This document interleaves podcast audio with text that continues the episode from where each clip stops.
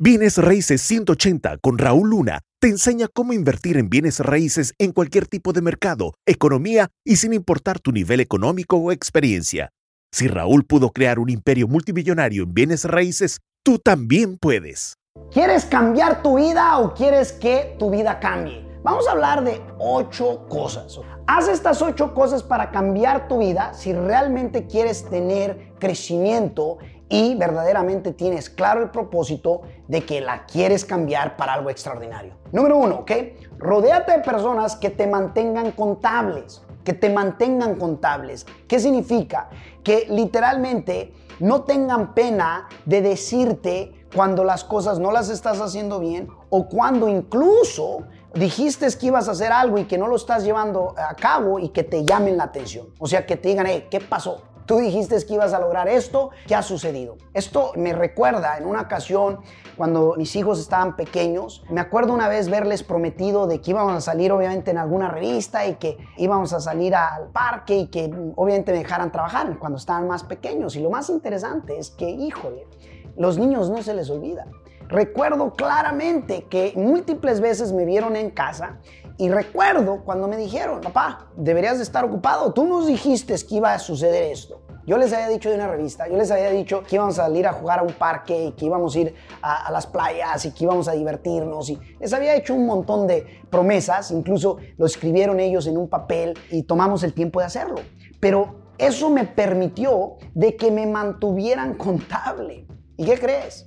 Eso puede suceder con tus hijos al igual como puede suceder con un coach. He tenido coaches donde me han mantenido contables y es crucial, es importante si realmente quieres cambiar tu vida, ¿ok?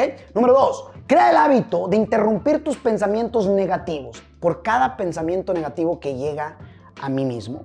Me puse hasta ligas en ocasiones para acordarme de que cruzó un pensamiento negativo, tengo que estar presente, interrumpirlo, interceptarlo para que no me intercepte a mí y no me cause más, obviamente, cosas negativas en la vida. Lo interesante es que tiene que haber claridad de que quieres cambiar. Tiene que haber. Si no la hay, pues no la hay, pues obviamente no pasa nada. Sin embargo, tú tienes que crear ese hábito. Recuerda, 8 de cada 10 pensamientos por lo general son negativos. Por eso mayoría de la gente vive resultados de una manera nada bueno.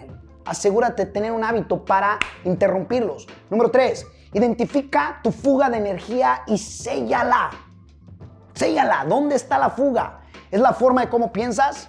La forma de cómo obviamente te sientes, las relaciones con las que estás rodeándote constantemente, identifícala, tómate un espacio, tómate un tiempo y séllala, porque si no, lo único que va a hacer es que va a ser desgastante. Si son deudas, no estés pensando en las deudas, no estés pensando en los biles. Mejor asegúrate de estar pensando cómo incremento mis ingresos. Busca maneras, porque lo único que te puedo decir es que entre más te enfoques en lo que te falta, más lo vas a expander. Y en este caso, cuando identificas la fuga, la quieres identificar para que obviamente la elimines en su momento, que tomes la decisión de darle el fin, porque si no, te puede dar el fin a ti. Número cuatro, haz tu paz una prioridad.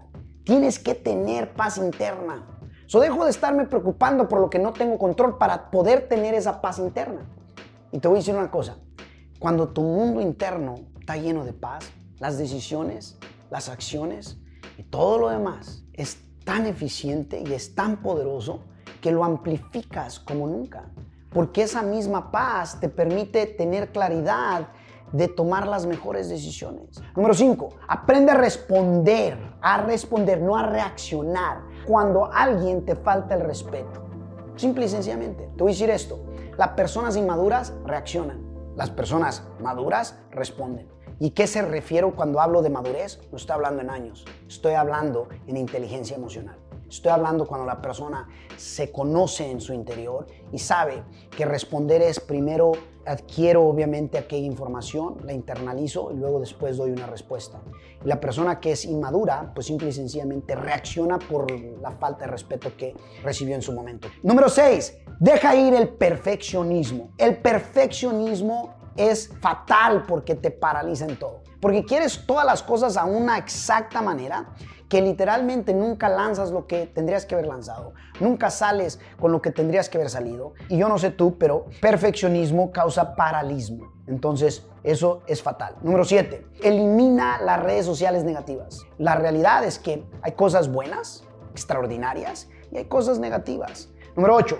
Date el mismo respeto que les das a los demás.